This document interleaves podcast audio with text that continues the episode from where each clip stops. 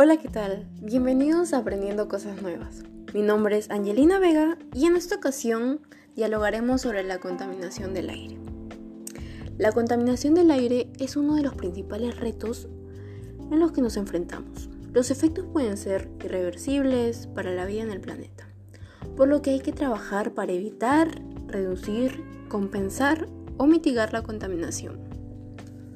Muchas actividades humanas contaminan y aunque pensemos que no es así, a veces lo hacemos de manera inconsciente.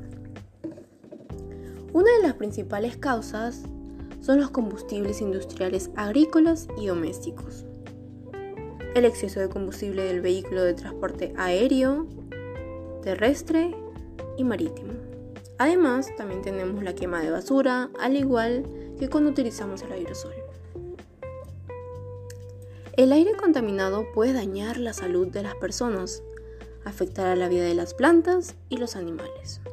También puede cambiar el clima, producir lluvias ácidas o destruir el ozono. Pero podemos realizar algunas acciones para ayudar a nuestro planeta, como usar el transporte público o también vehículos ecológicos como la bicicleta. Aprender a hacer uso de las tres R's, que es muy importante Cuidar las zonas verdes de nuestras ciudades, muchas o pocas, funcionan como un pulmón de oxígeno. No fumar, evitar la quema de basura, entre otras cosas.